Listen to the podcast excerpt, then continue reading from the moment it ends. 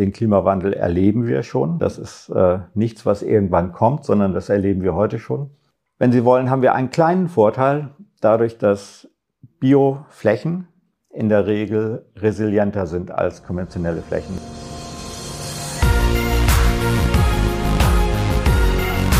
B und P Business Talk. Der Wirtschaftspodcast aus der Metropolregion Hamburg. Präsentiert von Business and People. Ja, hallo, mein Name ist Tobias Pusch. Mit meiner Firma Wortlieferant produziere ich diesen Podcast. Und das hier ist jetzt mittlerweile der zweite Teil der podcast-internen Miniserie anlässlich des zehnjährigen Bestehens von Food Active. Das ist ja ein Netzwerk für die Lebensmittelbranche. Diesmal waren Host Wolfgang Becker und ich mit unserem mobilen Studio ziemlich lange unterwegs und zwar fast anderthalb Stunden, bis wir dann in der Nähe von Uelzen waren. Dort sitzt nämlich der Baukhof kennt man bestimmt, bekannte Biomarke. Die haben es geschafft, dass sie in vielen Supermärkten stehen, Rewe und Edeka zum Beispiel, aber natürlich auch Bioläden und Reformhäuser. 20.000 Tonnen Getreide verarbeiten die jedes Jahr, 150 Artikel im Angebot. Entwicklungsabteilung mit sechs Leuten.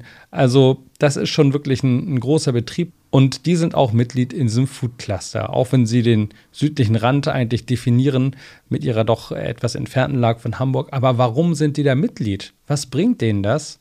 Das erklärt Geschäftsführer Jan-Peter Bauk im Gespräch mit Host Wolfgang Becker. Und neben dem erzählt er aber die Firma, die auch eine spannende Geschichte hat, gerade was die Herkunft angeht. Total witzig, was er da erzählt. Sehr, sehr ähm, überraschend. Und dann gibt er noch einen Tipp, der Herr Bauk. Und zwar sagt er, was für ihn das eine Superfood ist. Das Top-Essen, das uns alle richtig weit nach vorn bringt. Also, ein Podcast, bei dem man viel lernt und auch auf jeden Fall was mitnimmt. Wir wünschen viel Spaß beim Zuhören.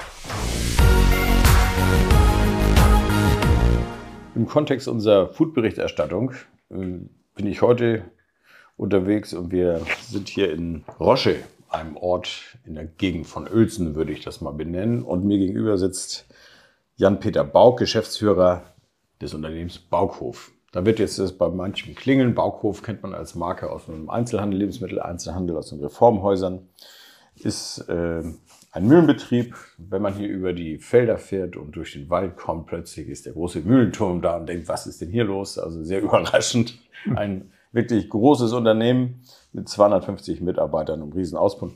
Schönen Dank, dass wir hier sein dürfen, Herr Bauk, und wir wollen uns ein bisschen unterhalten über all das, äh, was, was Sie beschäftigt, aber auch über das, was die Hamburger beschäftigt.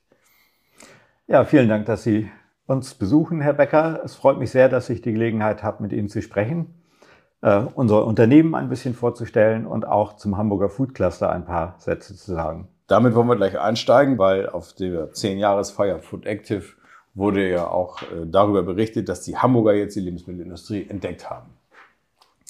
Und wenn wir sagen Hamburger, dann kommen wir nicht unbedingt auf Rosche. Ich glaube, Sie sind der letzte Vorposten hier in dem großen Kreis rund um Hamburg. Ist das richtig? Wir sind auf jeden Fall der, der südliche Rand der Metropolregion Hamburg, wie das heißt, ja. äh, fühlen uns aber durchaus auch zu Hamburg zugehörig. Ja, also wir, wir haben ungefähr 400 Unternehmen aus, aus diesem Bereich, Lebensmittelproduzenten und so weiter. Dazu zählt natürlich auch die Baukmühle. Und ähm, was wäre für Sie denn überhaupt so ein Vorteil, wenn Hamburg ein Foodcluster macht? Was das kann man sich davon versprechen? Das gibt Riesenvorteile. Äh, wir als Lebensmittelindustrie haben ja zum einen äh, den Wunsch, uns regional aufzustellen und da können wir uns vernetzen. Und zum Zweiten lernt man, wenn man gut mit seinen Kollegen auskommt, mhm. äh, am besten voneinander. Auf ganz vielen Bereichen, in ganz vielen Themen. Wir haben den gleichen Markt, wir haben oft äh, die gleichen Anforderungen, wir haben die gleichen Gesetze. Und die gleichen äh, Sorgen auch, ne? Ja, die Sorgen auch. äh, und Oft haben wir sogar gleiche Produktionstechnik, die wir nutzen in ja. vielen Bereichen. Und da kann man sich austauschen, kann voneinander lernen mhm. äh, und kann gemeinsam einfach schneller vorankommen. Mhm. Ist, die, ist der Bauhof schon lange Mitglied? Wir sind schon seit etlichen Jahren Mitglied beim Food Cluster und wir nehmen auch regelmäßig an Veranstaltungen teil und bringen uns da ein, weil uns das einfach riesen Spaß macht und weil es uns voranbringt. Mhm. Nun hat der, der Verein ist ja quasi die Basis, äh, auf der quasi ein Foodcluster aufsetzen kann. Der Verein soll das eigentlich mit Leben füllen und Träger dieser Idee werden und sowas. Ne? Jetzt werden wir noch mal ein bisschen abwarten, was denn die Hamburger sich da so genau vorstellen. Die haben noch Vorstellungen, die nicht so ganz passend sind. Die wollen noch Gastronomie mit reinpacken. Äh, ist mal eine Frage, passt das eigentlich gut zusammen oder sollte man nicht vielleicht lieber mit der Landwirtschaft äh, sich äh, eher den Schulterschluss suchen? Ähm, das wäre ja wohl auch eher Ihr Thema hier, nicht? Weil Sie sind, glaube ich, von Landwirtschaft hier sehr abhängig. Genau, wir sind hervorgegangen aus einem landwirtschaftlichen mhm. Betrieb, also eine Ausgründung eines Bauernhofs, wenn man so will, vor vielen Jahren. Äh, von daher ist uns die Landwirtschaft nahe und äh, wir sind angewiesen auf das, was die Landwirtschaft mhm. für uns produziert. Von daher ist uns die Landwirtschaft deutlich näher als äh, die Gastronomie, die ich privat sehr gerne besuche übrigens. Das ist, ich glaube, da sind wir uns alle einig. ist schon richtig. Wir hatten im Vorgespräch schon kurz mal angesprochen, wo kommt denn das Getreide, was Sie verarbeiten, eigentlich her? Sie sagten überwiegend aus Norddeutschland. Richtig, ja. Und das ist eine ganze Menge. Ja, wir verbrauchen also heimische Getreidesorten. Äh, das ist Weizen, Roggen, Dinkel, Gerste, Hafer, fünf Getreidesorten. Äh, die kommen zum überwiegenden Teil aus Norddeutschland und wir haben Lieferanten, mit denen haben wir in zweiter Generation inzwischen äh, Lieferverbindungen, setzen uns mit denen einmal im Jahr zusammen und machen eine Jahresplanung gemeinsam mit unseren Lieferanten. Das hat für beide Seiten Vorteile.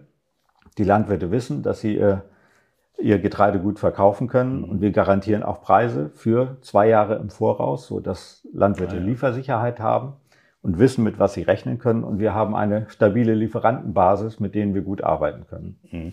Hat das auch getragen jetzt in Zeiten, wo Energie besonders teuer geworden ist? Ich meine, die Landwirte haben Trocknungskosten und, und, und, das kennen wir ja alles.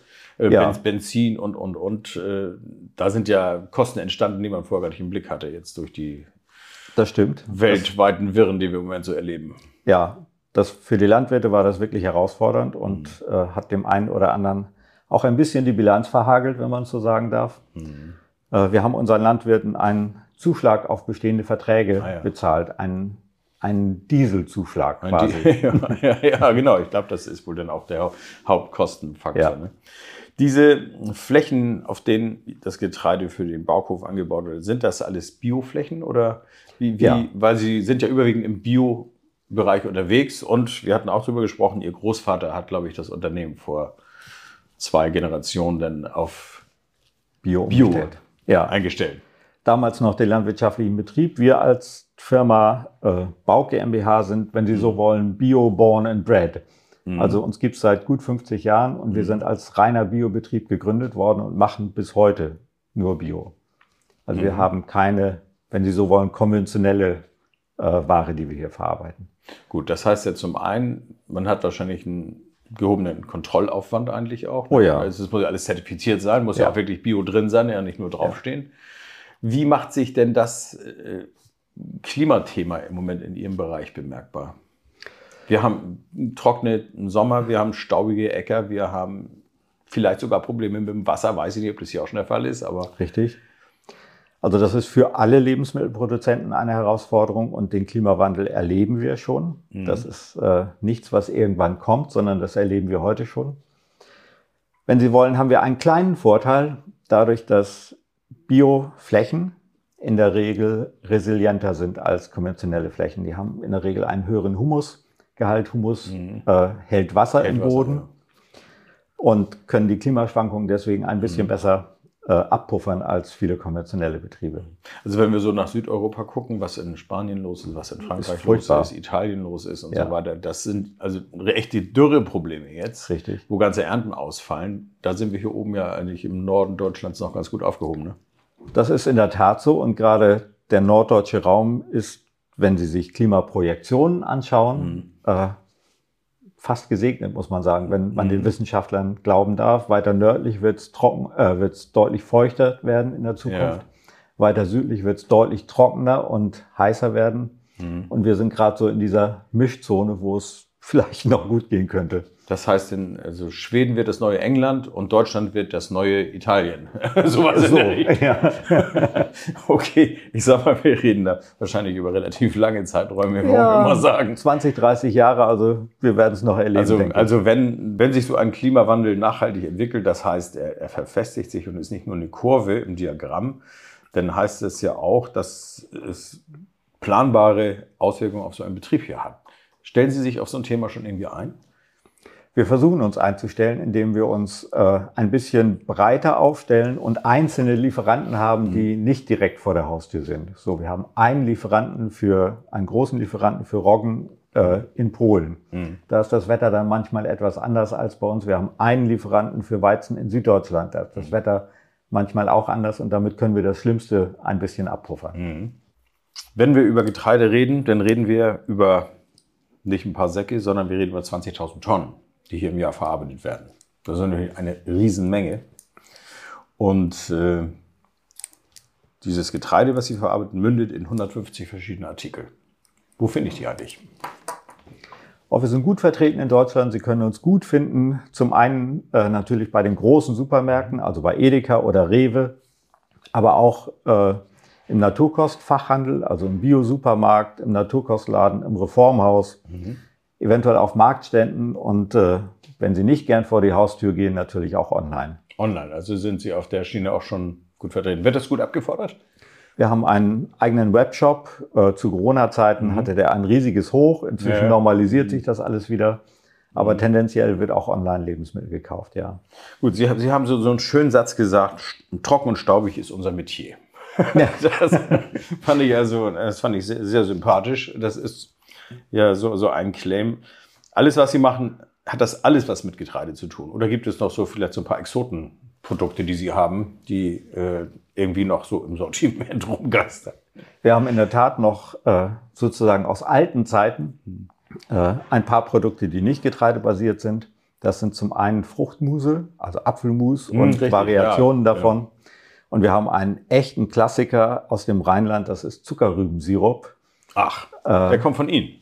Bauch, stimmt ja überhaupt. nicht. Genau, den haben wir seit vielen Jahrzehnten äh, im Sortiment. Total lecker, kann ich jedem nur empfehlen als Alternative zu Honig oder Marmelade. Äh, ich esse das sehr, sehr gerne. Was ist denn so Ihr Liebling? Ist das der, der, der Sirup oder was? Also mein, mein persönlicher Liebling ist äh, ein Hafermüsli-Beere. Äh, esse ich, ich will nicht sagen jeden Morgen zum Frühstück, aber regelmäßig, regelmäßig. regelmäßig zum Frühstück, weil Hafer einfach eine super tolle Frucht ist. Super unterschätzt, senkt Cholesterin, hält lange satt, äh, hat eine super Nährstoffbasis Ja. und eigentlich das Superfood direkt äh, vor der Haustür. Also man kann Quinoa essen, wenn man will, und man kann sonstige Zutaten essen, aber Hafer deckt unheimlich viel ab und ist einfach gut für uns. Klingt so simpel, ne? Quinoa, Total simpel. Quinoa klingt denn schon so ein bisschen, Ja, ne? Ja. Der Name schwingt mit. Klingt ein bisschen hipper, aber Hafer ist Bombe. Ist, ja, ja, das, das ist wirklich gut. Das heißt, Müsli-Mischung finden wir beim Brauk auch. Wahrscheinlich Müsli, diverse verschiedene. Porridges, ne? äh, wir haben Kuchenbackmischungen, Mhm. mit denen Sie super lecker selbst Torten backen können sogar oder vegane Bratlingsmischungen, Grünkernburger, Gemüseburger, Tomatenburger, Veggie-Sortimente, also ein breites Sortiment, immer mit Getreide als Basis für total leckere Rezepte. Nun habe ich schon in Anfangssequenz ein bisschen erzählt, wo wir hier eigentlich gelandet sind, in Rosche. Und Sie haben 250 Mitarbeiter. Ist das für Sie eigentlich mittlerweile, wir haben Fachkräftemangel ja allgemein. Wie lösen Sie dieses Thema für sich hier? Ich meine, Rosche ist ja nicht der Nabel der Welt, wenn wir das mal äh, vorsichtig ausdrücken wollen. Aber wie, wie kriegen Sie hier Mitarbeiter? Also wir können mit total viel Landschaft prahlen Ja, das ist unglaublich. Also wirklich auch schön, muss man sagen. und wir haben in der Regel äh, noch relativ wenig Probleme bei einem Großteil der Stellen. Wir werden auch als attraktiver Arbeitgeber gesehen. Äh, wir haben aber immer wieder Herausforderungen. Wir haben jetzt eine Stelle als SAP-Anwender über ein halbes Jahr nicht besetzen können. Das war so ein extremes Beispiel. Und äh, wir sind natürlich auch darauf angewiesen, dass wir besonders leistungsstarke Mitarbeiter bekommen, die sich aufs Land wagen äh, und bieten alles an, was das leichter macht. Also Homeoffice, Arbeiten von zu Hause generell, äh, hybrides Arbeiten, flexible Arbeitszeiten, ein ganz gutes Paket an Sozialleistungen. Das wäre im Bereich Vertrieb und Verwaltung und sowas äh, alles Richtig. denkbar. Aber Sie haben auch die Mühle, das heißt, das sind ja Richtig. richtige Arbeitsplätze, muss ich vor Ort sein. Da muss ich vor Ort sein und da sind wir, wir bilden viel selbst aus. Ja. Also wir haben 14 Auszubildende, Mhm. 14, 16 so pro Jahr. Äh, und das hilft uns selbst, unseren Nachwuchs zu generieren. Und gleichzeitig ist das ein großes Thema, wie für alle anderen Firmen gerade auch. Was wird man da ausbildungsmäßig? Heißt das noch Müller? Ja, man wird äh, Verfahrenstechniker in der Mühlenindustrie. So heißt das heute. So heißt Klingt das heute. Ich finde, man wird, wird Müller. Ich finde das viel sympathischer. äh, aber man kann bei uns auch Elektriker werden oder Na gut, das ist klar logisch. Ja. Die ganzen Dienstleistungen, die da dran hängen, Genau. betriebsintern und so weiter. ja. Vielleicht sagen Sie noch mal so, so zwei Sätze zur Geschichte, weil es fing ja eigentlich irgendwie mal mit Schweinen an. Und das, da haben wir im, Vor, im Vorgriff drüber gesprochen. Ich fand die Geschichte eigentlich ganz gut, weil Sie hatten einen Großvater, der war sehr geschäftstüchtig. Ne? Der war sehr modern angestellt, was Landwirtschaft angeht. Und er hat vor inzwischen mehr als 90 Jahren äh, einen sehr leistungsstarken landwirtschaftlichen Betrieb gehabt, hat äh, Futter importiert aus Südamerika und hat damit eine große Schweinemast aufgebaut und hat gemerkt, dass das nicht gut für die Tiere ist. Die sind krank geworden und auch nicht gut für die Böden ist. Und das war sozusagen der Impuls für ihn, auf biologischen Landbau umzustellen. Damals in einer Zeit, als das meiste noch Bio war. Mhm. Äh, Und ist da einen großen Schritt nach vorne gegangen. Und so sind wir als Firma dann auch in die wachsende Biobranche äh, gegründet worden. Ja, und, und wachsen, ich meine, Sie sind ja unglaublich gewachsen hier. Also das Baukhof klingt so gemütlich und kuschelig, aber das ist hier groß. Das ist ein richtiges ist, ist Lebensmittelindustrie. Ne? Das klingt immer so hässlich. aber, aber ich meine, da soll man Ja. sich nicht viel vormachen. Hier wird also richtig mit, mit vielen Verfahren und Maschinen und so weiter gearbeitet.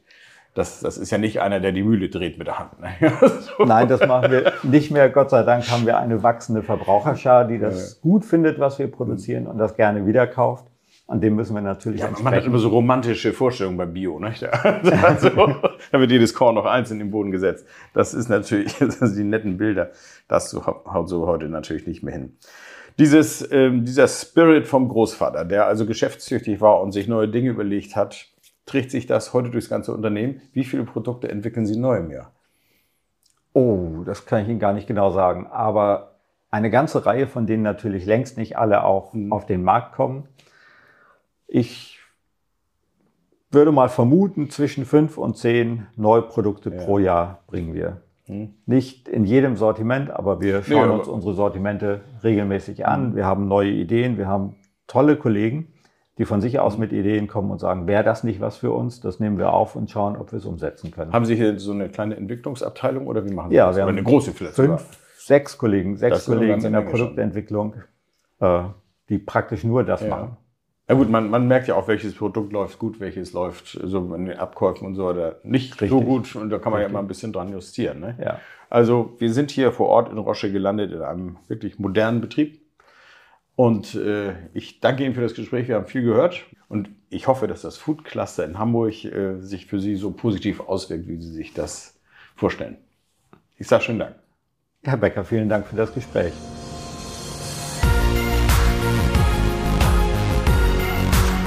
Das war der B&P Business Talk.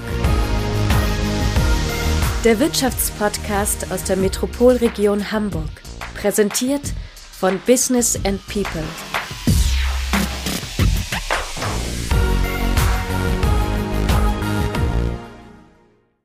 Dieser Podcast wurde produziert von Wortlieferant.de